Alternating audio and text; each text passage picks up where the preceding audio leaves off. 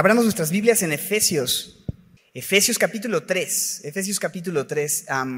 Dios ha puesto en mi corazón compartir este texto pues con ustedes. El día de hoy es un día especial. Eh, la semana pasada eh, estuvimos por acá en un momento bastante eh, importante, también emotivo en un sentido, fuerte, difícil, muchos adjetivos.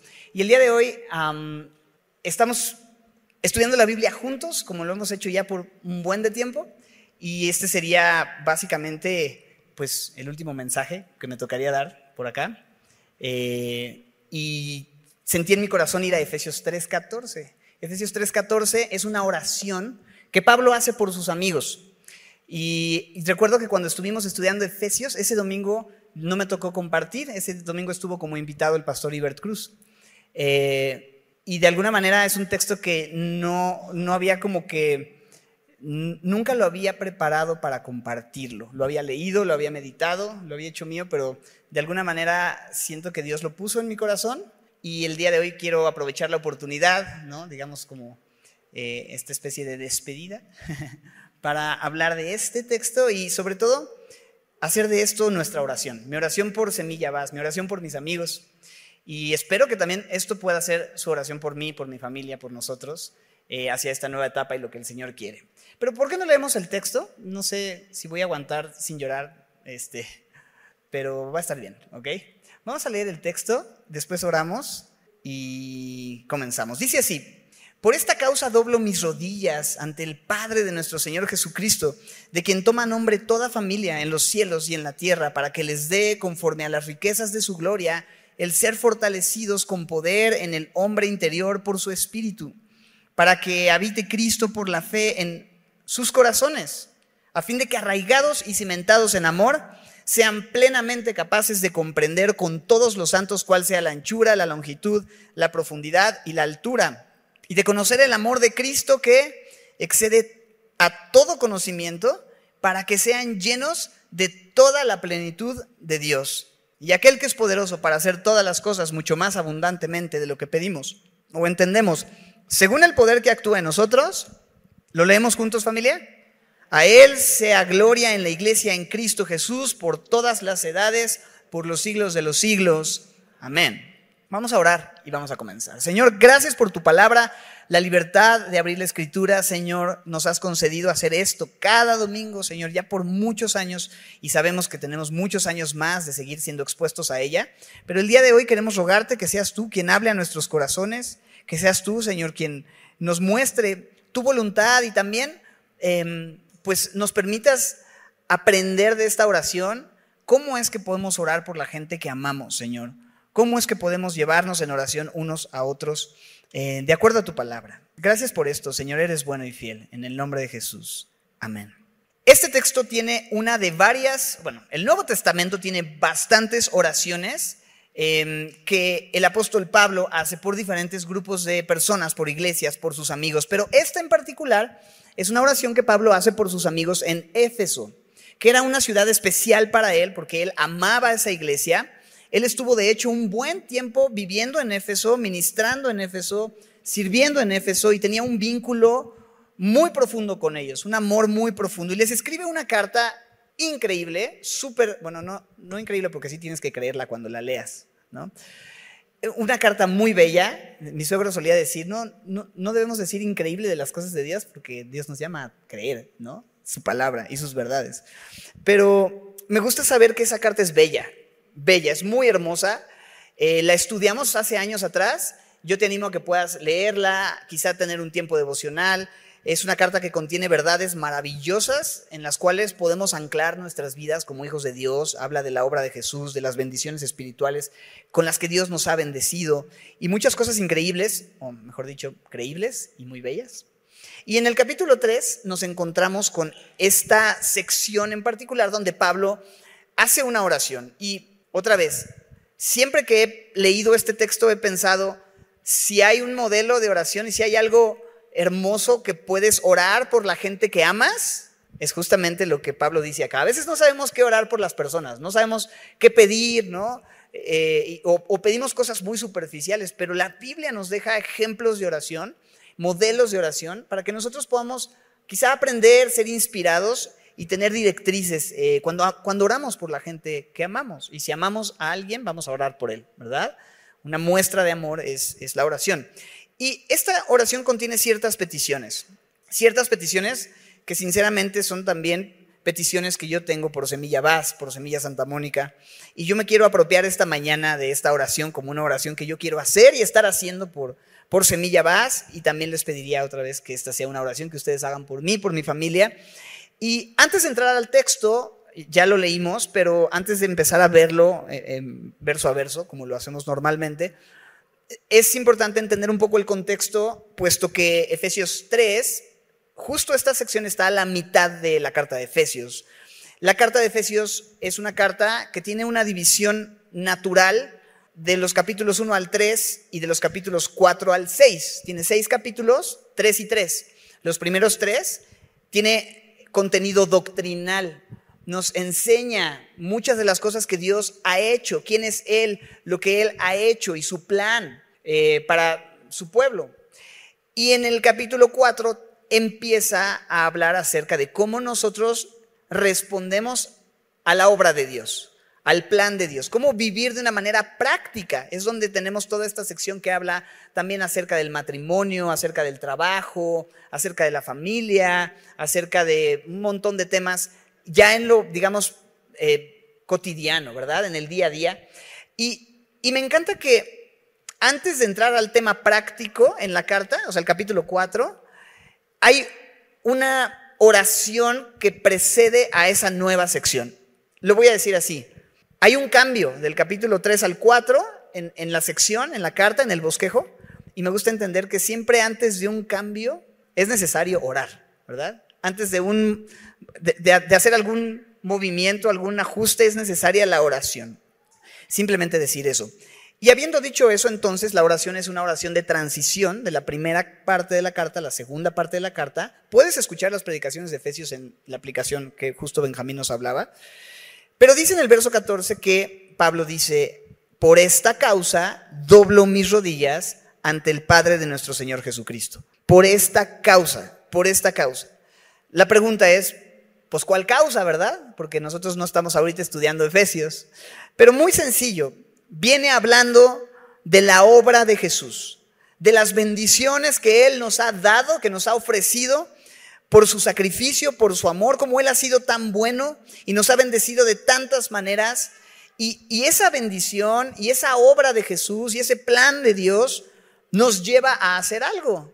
Por esta causa, por todo lo que Jesús hizo, entonces eso nos lleva a qué? A orar, ¿verdad? A orar. El amor perfecto y la preciosa obra de Jesús por nosotros nos pone de rodillas y nos hace agradecer y nos hace responder viviendo para Él.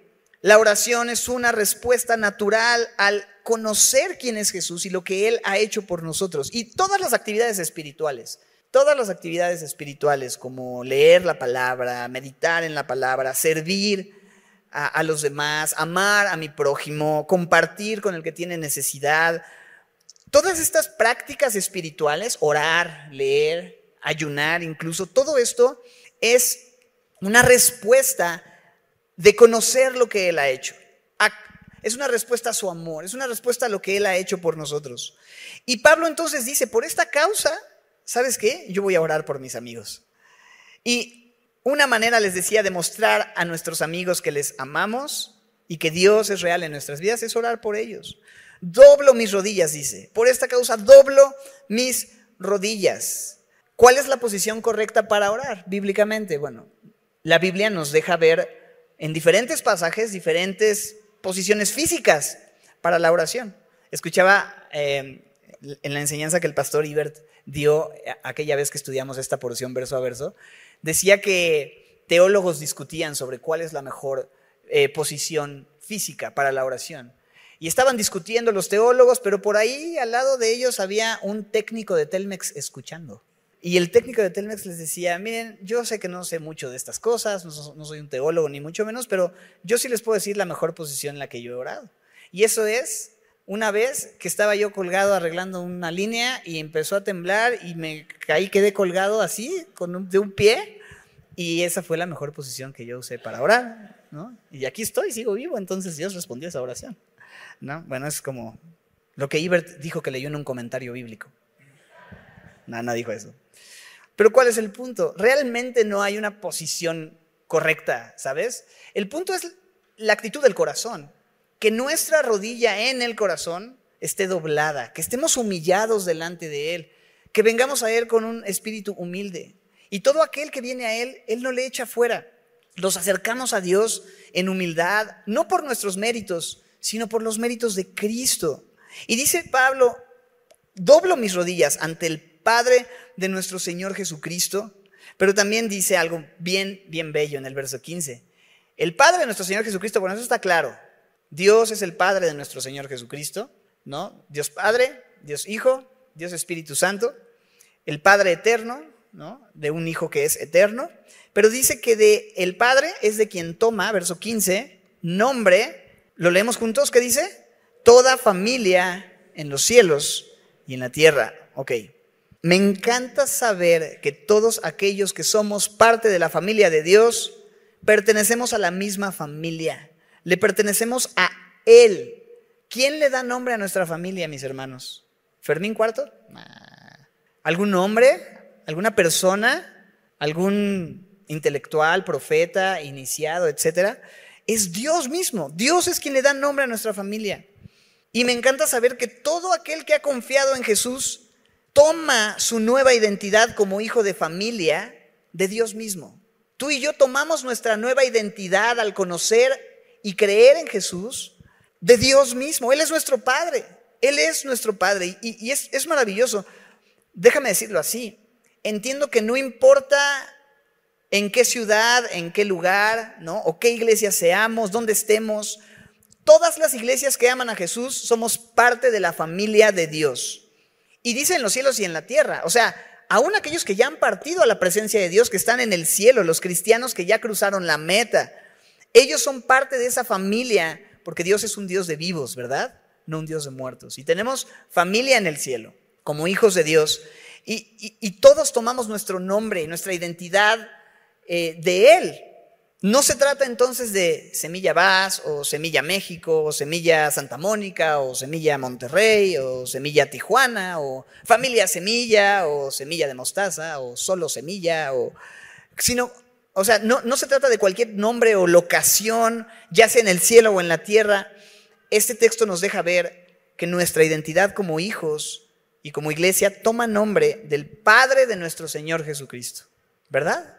Esta es una iglesia que está fundamentada, sostenida y bendecida por el Padre.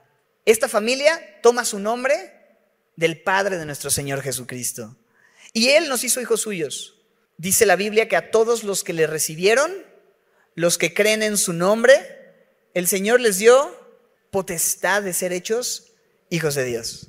Entonces, a ese Padre nos podemos acercar confiadamente como un hijo tiene la confianza con su papá y traer nuestras peticiones y pedirle, como Pablo lo hace. Mira el versículo 16. Entonces, delante de aquel Dios de quien toma nombre toda familia en los cielos y en la tierra, nos podemos acercar juntos y podemos entonces traer nuestra petición. Y dice el versículo 16, lo que pide es para que, para que les, ¿qué? Para que les dé. ¿Está mal pedir a Dios que te dé? No.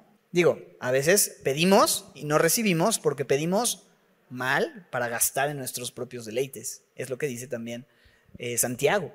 Pero en este caso me encanta un ejemplo de aquello que se puede pedir de acuerdo a la voluntad de Dios y Dios nos lo da. Para que les dé, voy a saltarme esta frase entre comas, para que les dé el ser fortalecidos con poder en el hombre interior por su espíritu. Esto lo va a hacer, ahora sí, leo entre comas, conforme a las riquezas de su gloria. Para que se entienda un poquito mejor. Él está pidiendo que Dios les dé fortaleza, ¿verdad? Fortaleza conforme a las riquezas de su gloria, para ser fortalecidos con ese poder de Dios en el hombre interior por su espíritu. Ok, ser fortalecidos con poder en el hombre interior, ser fortalecidos. Vaya si necesitamos ser fortalecidos, ¿a poco no? Somos débiles. La verdad es que separados de Él no podemos hacer nada. Y qué importante es orar por esa fortaleza, porque Muchas veces nuestras peticiones solamente se enfocan en cosas externas, pero aquí estamos viendo que hay más allá de cualquier petición en Pablo, el deseo de pedir fortaleza en el ser que interior. Nuestro interior, mis hermanos, necesita fortaleza porque nuestro interior a veces se debilita. ¿A poco no a veces te sientes espiritualmente o emocionalmente, internamente cansado, débil? A veces estás agotado, estás triste, no sabes ni por qué. No te aguanta ni, tu ni, tus hijos, ni, y estás todo así como que bloqueado. La vida es, es difícil, las actividades, el día a día desgastan, es fácil desenfocarnos, poner nuestros ojos en, cosas que pues no trascienden y, estamos en un mundo y en una cultura que toma y toma de nosotros y nos, nos debilita. Y por eso me gusta ver esto. Hey, puedes acercarte a Dios para pedir fuerza interior, ¿sabes? Fortaleza en, tu espíritu, en, lo profundo de tu corazón. Y esa fuerza que necesitas viene de Él, de la oración Em, personal, tú con Él, pero también de que otros oren por ti y que tú ores por los demás. Es por eso tan importante que podamos estar en, oración unos por otros constantemente. Entonces, pensando en esto, yo quiero orar por ustedes en, esa dirección y pedirles también que ustedes oren por mí, por nosotros, de esa manera, porque es lo que necesitamos. La verdad es que todos aquí nos hemos sentido a veces cansados, débiles y, y pasándola duro en el interior. Y la mejor manera de poder ser fortalecidos es acercarnos como Pablo lo hizo en confianza a aquel Padre de quien toma nombre toda familia y pedir fortaleza. Pero fortaleza conforme a qué, dice el verso 16. ¿De acuerdo a qué? A las riquezas de su gloria. Esto es impresionante.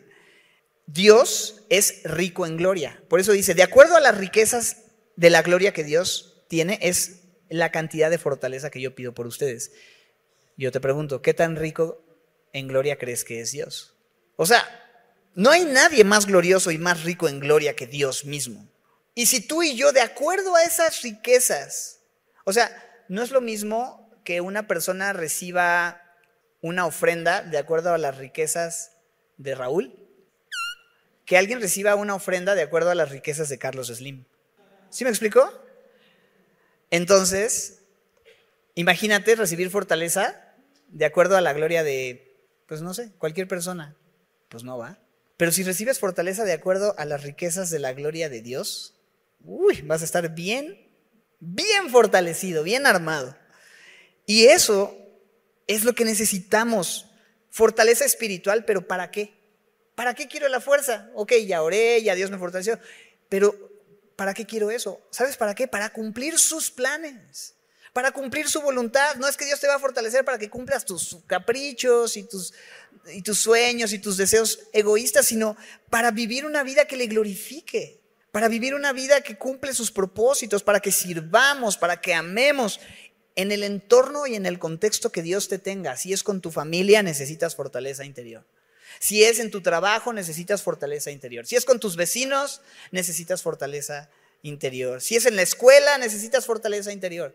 Donde sea que Dios te tenga, necesitas esa fortaleza interior.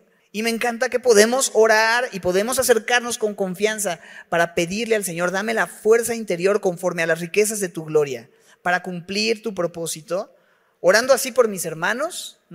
Orando así también por nosotros mismos. Y esto es algo que sí quisiera yo orar por ustedes y que ustedes oren por mí también. Pero dice algo bello en el verso 17, para que habite Cristo por la fe en vuestros corazones, para que habite Cristo por la fe en vuestros corazones. Esto siempre me llama la atención en esta oración porque, pues no se supone que Cristo ya habita en el corazón de los cristianos. No se supone que cuando te arrepentiste de corazón y oraste, Señor, ven a mi vida, parte de lo que pedías era, ven a habitar en mi corazón, ¿no? Le abres la puerta de tu corazón. ¿Por qué Pablo dice esto? Bueno, Pablo utiliza una palabra muy específica para hablar de Cristo habitando en el corazón de los creyentes. En el griego hay diferentes palabras para hablar de esta idea de habitar. Una de esas palabras tiene que ver con habitar como un huésped, como un extraño o extranjero, como alguien que está de visita. Pero no es la palabra que Pablo está usando. Aquí Pablo está usando una palabra que describe más bien una residencia permanente. De hecho, hay otras versiones que lo ponen de la siguiente manera, para que Cristo habite en sus corazones y se sienta como en casa. O sea, lo que Pablo está diciendo es que Cristo pueda vivir en nuestros corazones habitando en Él como el dueño de la casa, no como un invitado que está por un tiempo, como un huésped, sino como el residente permanente, no como alguien que está de paso, sino como alguien que es dueño de la casa. Un comentarista dice así, la habitación de un dueño en su propia casa está en oposición a aquel que está de paso y se irá en la mañana. La residencia en el corazón del Maestro y del Señor es lo que debe gobernar. Es Él quien debe gobernar donde habita. No entra solamente para aliviar, sino que antes que nada entra para reinar. ¿Ok? A veces simplemente pensamos en Jesús, eh, pensamos en términos de que Él viene solamente a este, alivianarme un poquito. Pero la idea de que Él venga a mi corazón no es nada más para que Él, ay, aliviáname, Señor, ¿no? Lo cual Él hace y Él, es, él sana y es bello. Pero cuando le invitamos a nuestro corazón, ¿sabes a qué le invitamos? A reinar sobre nuestras vidas, a tener el control y el dominio y el gobierno. Queremos la ayuda y que Dios alivie nuestro dolor, pero muchas veces no queremos rendirle todas las áreas de nuestra vida en nuestro corazón. Y Pablo lo que está diciendo aquí es que Cristo debe reinar, debe gobernar, debe controlar el corazón del creyente. Y el corazón en la Biblia también habla de el centro de mando, es el centro de lo que somos, de quienes somos. Cuando la Biblia habla del corazón, está hablando de eso, donde reside nuestra voluntad, nuestro intelecto, nuestros sentimientos, todo lo que somos. Por eso en Proverbios se nos advierte sobre toda cosa guardada, guarda silencio. No, no es cierto. Sobre toda cosa guardada, guarda tu corazón, porque de él mana, ¿no? De él emana la vida. Y ese es el lugar, el corazón, en donde Cristo tiene que gobernar en nuestras vidas. Entonces, es cuando Pablo dice que Cristo habite en tu corazón, es una manera de decir que Cristo controle tu vida, que Cristo gobierne tu vida. ¿Sabes? Esa es mi oración por ti. Esa es mi oración por la iglesia de Semilla Vaz. Que sea Jesucristo gobernando tu vida. Que sea Él quien te diga a dónde ir, que te diga qué decisiones tomar. Y te ruego que ores eso por mí también. Yo necesito que sea el Señor quien controle mis, mis pasos, quien quien me diga a dónde ir. Y esa es una petición genuina. La pregunta para reflexionar, o algunas preguntas para reflexionar, son, ¿se siente más Jesús como un huésped o como el dueño de tu vida, en tu corazón? ¿Tiene permiso para estar en todas las áreas o solo en ciertas áreas? O mejor dicho, ¿solamente lo dejas entrar a ciertos lugares en tu corazón? ¿O tiene las llaves y las escrituras de la casa de tu corazón. ¿Cómo está habitando Jesús en tu vida? Y otra vez, yo oro que realmente Él pueda tener acceso a todo en tu corazón y en tu vida, a fin de que, ¿no? y aquí viene otra petición hermosa, a fin de que arraigados y cimentados en qué? En amor, dice ahí en el texto, a fin de que arraigados y cimentados en amor, ¿no? Arraigado es una imagen que hace alusión a qué? A un árbol, ¿no? Y cimentados hace alusión a qué? A un edificio, exactamente. Y ambas ideas apuntan a lo mismo, ¿no? Digamos que lo más importante en un árbol, ¿qué es? Digo, dirías, no, pues el fruto, no, el fruto es, es el resultado de que lo más importante está bien establecido y está funcionando bien. ¿Y eso qué es? No es el tronco ni siquiera, no son las ramas, es que la raíz, ¿verdad? La raíz, el fundamento, lo más importante de un árbol. Eh, y, como parte del jardín de Dios en nuestras vidas necesitamos que nuestro, nuestra raíz esté en tierra eh, firme o tierra sana, ¿no? en una buena tierra, en una buena tierra. Y, dice cimentados, y lo más importante de un edificio, pues nosotros que vivimos en la Ciudad de México, sabemos que lo más importante del edificio puede estar súper bonito, super nice, súper bien pintado, súper este, eh, diseñado de una manera súper super pro, ¿no? Súper cool y los, eh, los departamentos pueden ser muy lindos y muy amplios y todo puede estar padrísimo y puedes tener seguridad y puedes tener quién sabe cuánto estacionamiento y alberca y lo que quieras. Pero si ese edificio no tiene un buen cimiento, valiente edificio, va a ver, vive ahí. No, mira, el edificio está increíble todo, Está económico, está accesible, pero los cimientos están dudosos. ¿Te irías a vivir ahí? Ah, yo sí. No, no es cierto. Dadas hasta las cachetadas, no.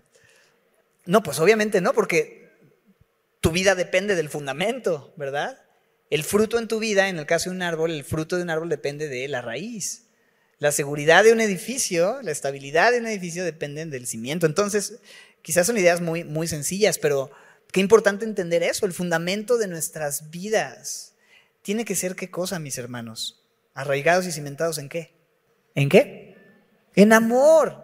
El amor tiene que ser el fundamento de nuestras vidas. Dios nos llamó a amarle a Él y amar a nuestro prójimo y es el amor lo que cubre multitud de pecados, es el amor de Cristo el que nos constriñe, o sea, nos arresta y nos lleva a vivir para Él, es el amor lo que nos hace servir a otros, es el amor, se trata del amor de Dios que Él ha manifestado y ese es el fundamento, ese es el fundamento de todo lo que hacemos, que como iglesia, que como semilla vas podamos ser cimentados en amor, que sea un distintivo evidente en las iglesias de semilla y en cada una de nuestras familias. Porque en esto conocerán todos que somos discípulos del Señor. Si tuviéramos, Juan 13:35, amor los unos por los otros.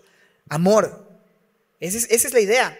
Y luego dice en el verso 18, otra petición, para que sean plenamente capaces de comprender con todos los semillosos, pongámoslo así, ¿no? Con todos los santos, cuál sea la anchura, la longitud, la profundidad y la altura y de conocer, ¿qué dice? El amor de Cristo que qué? Excede a todo conocimiento, ¿no? Esto es increíble porque es como, yo oro que ustedes puedan conocer lo que no se puede conocer, ¿no? ¿Cómo puedes conocer lo que no se puede conocer? ¿Cómo puedes terminar de conocer lo más grande que hay? El amor de Dios, que excede todo conocimiento. ¿Se puede o no se puede conocer? La respuesta es sí. lo alto, lo ancho, lo largo, lo profundo de su amor. Los santos, juntos como iglesia, reunidos, podemos conocer todas las dimensiones de su amor. Y me encanta pensar en algo muy claro. Si hay un lugar en donde el amor de Dios se ha manifestado de una manera visible y gloriosa, es donde, mis hermanos. Donde se mostró el amor de Dios de una manera innegable y evidente. ¿Dónde se muestra el amor de Dios? En la cruz. Tú y yo podemos ver su longitud y su anchura en los brazos que están extendidos, que nos anuncian un mensaje de reconciliación, de perdón de pecados. Pero también puedes ver su amor en su profundidad, puedes ver la profundidad de su amor, en que siendo Dios dejó su trono y su gloria y tomó forma humana y se hizo como nosotros, obediente hasta la muerte. ¿Y qué tan profundo fue su amor hasta la muerte y muerte de cruz, hasta lo sumo? profundo, obedeciendo al Padre. Pero también puedes ver su altura en el hecho de que, como dice Filipenses 2, Dios le exaltó hasta lo sumo y le dio un nombre que es sobre todo nombre, para que en el nombre de Jesús se doble toda rodilla y toda lengua le confiese como el Señor. En la cruz podemos ver las dimensiones del amor de Dios. Se cuenta de un teólogo, esto lo escuché hace muchos años, del pastor Héctor Hermosillo, y él decía y platicaba que un teólogo muy conocido, muy entendido en temas muy difíciles, visitó una universidad, estaba en una sesión con alumnos, ya alumnos de, semestres avanzados, y un alumno queriéndose lucir con el gran teólogo Guanaguana, ¿no? En clase le pregunta y le dice, profesor, ¿cuál es la verdad teológica más importante que usted ha descubierto? Y este teólogo se detuvo y ellos están esperando una revelación así. Y se queda pensando y de pronto responde con un, himno para niños, un himno infantil. Y dice, la, teología más profunda que he descubierto es la siguiente. Cristo me ama, bien lo sé, pues la Biblia dice así. ¿No? Ubican esa canción, Cristo me ama, bien lo sé, pues la Biblia dice así. Y esa es, dice, la verdad más profunda teológicamente, el amor de Cristo. Conocerlo en todas sus dimensiones. Y mis hermanos, yo solo pido que eso siga sucediendo, porque si algo hemos conocido a poco no, es el amor de Dios. Si algo hemos recibido de su palabra, de la enseñanza, de la familia en la que pertenecemos en la fe, es el amor de Dios. Es, es, es eso. Ese amor que se mostró por nosotros, en que aún siendo pecadores, Jesús murió. Ese amor que es alto, profundo, ancho, ¿no? Tan alto que no puedo estar arriba de él. Tan bajo que no puedo estar abajo de él. Y créeme que yo conozco de, de cosas bajas, ¿no? Tan ancho que no puedo estar afuera de él. Grande es el amor de Dios. Y si algo ruego a Dios por semilla, es que podamos seguir conociendo ese amor que excede todo conocimiento. Cada vez que nos reunimos por su amor, en su nombre, para ser amados y amarnos, que podamos conocerlo más y más. Y necesitamos la iglesia, necesitamos estar reunidos para poder llenarnos de toda su plenitud y seguir conociendo su amor, solamente estando juntos. Escuché al pastor Iber también platicar, eh, esto se lo he escuchado en varias enseñanzas y me gustó, que un chiquito que nunca había conocido el mar y van en la carretera y la carretera está un poco sinuosa y va dando vueltas, pero de pronto detrás de una colina dan la vuelta y el mar estalla con toda su majestuosidad delante de los ojos del niño. El niño se queda pasmado, abre los ojos y lo único que le queda decir a su papá es, papá, ayúdame a mirar. Es, justo eso. Es más o menos eso. Como ese amor es tan ancho, alto, profundo, largo, que saben qué, hermanos, ayúdenme a mirar el amor de Dios. Unos a otros podemos juntos ver y conocer ese amor en la familia de Dios. Necesitamos mirarlo, necesitamos con todos los santos. Nadie queda fuera. Todos estamos invitados al gran amor de Dios, a seguir disfrutando de ese amor. Y es mi oración que esto pueda seguir sucediendo como ha sucedido en esta preciosa iglesia por el tiempo en el que Dios lo ha hecho desde el primer día que nos juntamos a abrir la Biblia, que nos muestra ese amor. Y el versículo 20 y 21 son hermosos. Dice, y aquel que es, ¿qué dice? Poderoso para hacer todas las cosas mucho más abundantemente de lo que pedimos o entendemos según el poder que actúa en nosotros. Esto es, esto es antes de leer el versículo 21. Uf, ¿Quién es aquel que es poderoso? Aquel con mayúscula, ¿verdad? Aquel que es poderoso. Tenemos un Dios poderoso, ¿verdad? Que puede hacer, me encanta esto, hacer. Dios hace cosas. ¿Dios ha hecho cosas? ¿Está haciendo cosas? ¿Crees que va a seguir haciendo cosas? Es indudable. Él puede hacer cosas y ¿sabes cómo las hace? las hace por encima de lo que nosotros podemos soñar o imaginar. Mucho más abundantemente de lo que nosotros somos siquiera capaces de pedir. O, ya déjate de pedir, ¿qué dice? Entender. Si hay algo que está, que está Dios haciendo o, o que está sucediendo, no tiene que ver con un hombre que ha hecho una obra, tiene que ver con Dios que hace las cosas mucho más abundantemente de lo que pedimos, según su poder y me encanta que dice, según el poder que qué, según el poder que qué, actúa. O sea, Dios actúa, Dios está actuando, Dios está obrando, Dios está haciendo, Dios no se detiene, la obra de Dios continúa. La obra de Dios se ha hecho, se está haciendo y se seguirá haciendo, porque ¿quién hace la obra, mis hermanos? Dios. La obra no es de ningún hombre, la obra es la obra de Dios. Y si nosotros humildemente venimos a pedir en oración que Él actúe, que nos permita conocer su amor, que nos permita hacer de nuestro corazón una casa para Cristo, donde Él se sienta el dueño y cómodo. Si oramos pidiendo al Señor que nos dé fortaleza interior, si oramos estas cosas, entonces vamos a tener una respuesta mucho más abundantemente de lo que pedimos o entendemos y Dios va a actuar según ese poder, que es el poder de su Espíritu y su presencia en nuestras vidas porque ahí es donde vive el Señor, en nuestros corazones. Su presencia está ahí. Entonces ahí Dios va a actuar y lo va a hacer en nosotros y después a través de nosotros. Y así lo ha hecho, ha actuado y lo seguirá haciendo. Por lo tanto, mis hermanos, lo que nos queda decir es en el versículo 21, y esto me encanta. ¿Qué dice el, el verso 21? A Él sea gloria en la iglesia en Cristo Jesús por todas las edades, por los siglos de los siglos. Amén. Preciosa oración, ¿no? Con elementos que necesitamos apropiarnos y con elementos que podemos utilizar para nosotros estar orando unos por otros Y te ruego que esta sea tu oración por mí y esta es mi oración también por Semilla Vas y estamos expectantes de lo que el Señor seguirá haciendo en esta nueva etapa, en donde al final todo se trata de que Él sea glorificado y que la gloria no sea de ninguna persona, de ninguna iglesia, sino que la gloria sea de nuestro Dios, de quien toma nombre nuestra familia, en su iglesia, en la iglesia en Cristo Jesús. ¿Dónde está la iglesia? En Cristo Jesús. ¿Dónde estamos como iglesia parados? ¿Dónde estamos ubicados? Cuando te piden la dirección, ¿no? Oye, ¿dónde está Semilla Vas? Ah, en Cristo Jesús. ¿No? En Cristo esquina con Jesús. Ahí está. En Cristo Jesús. Por todas las edades, ¿no? Por todas las eras, por todas las épocas. Mis hermanos, siempre ha sido así. Siempre ha sido así. La iglesia siempre ha sido del Señor. ¿no? La iglesia es el día de hoy del Señor y la iglesia va a seguir siendo del Señor. ¿Y hasta cuándo va a ser del Señor, mis hermanos? Por los siglos de los siglos. Podemos juntos decir que así sea, ¿verdad?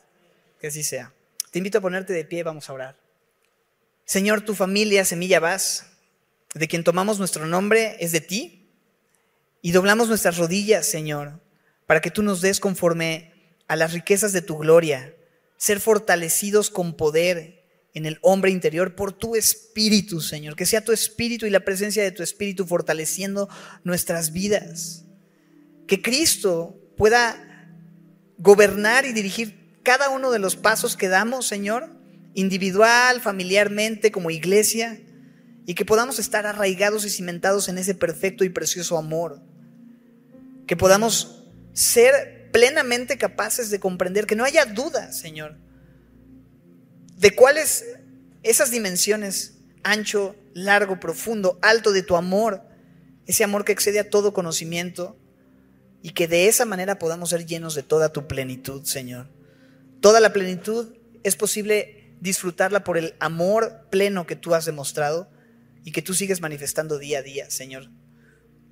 Y sabemos que tú que eres poderoso para hacer todas las cosas mucho más abundantemente de lo que pedimos o entendemos, según ese poder que actúa en nosotros, serás quien se lleve la gloria en tu iglesia, Semilla Vas, en Cristo Jesús, por todas las edades, Señor, y por los siglos de los siglos, porque esta obra se extiende hasta la eternidad. Gracias por Semilla Vas, Señor. Gracias por esta preciosa comunidad de fe que tú has comprado con tu sangre y alimentas con tu palabra. Te ruego, Señor, que en todo esto tú seas glorificado, Señor. Y gracias porque sabemos que Tú estás haciendo algo, tú te estás moviendo, tú tienes planes de bien. Tú nos vas a permitir ver la expansión de tu reino aún más en muchas maneras, Señor. Y todo eso está en tus manos y todo eso es para tu gloria. Pero sobre todo gracias por tu amor, gracias por la cruz, gracias por dar a tu Hijo Jesucristo, por ese amor perfecto y que podamos mirarlo y conocerlo juntos, disfrutarlo, Señor, y que ese amor sea lo que rija y dirija nuestras vidas en el día a día, otra vez como hijos tuyos, como familias, como iglesia, como semilla vas, Señor. Gracias por este tiempo en el nombre de Jesús.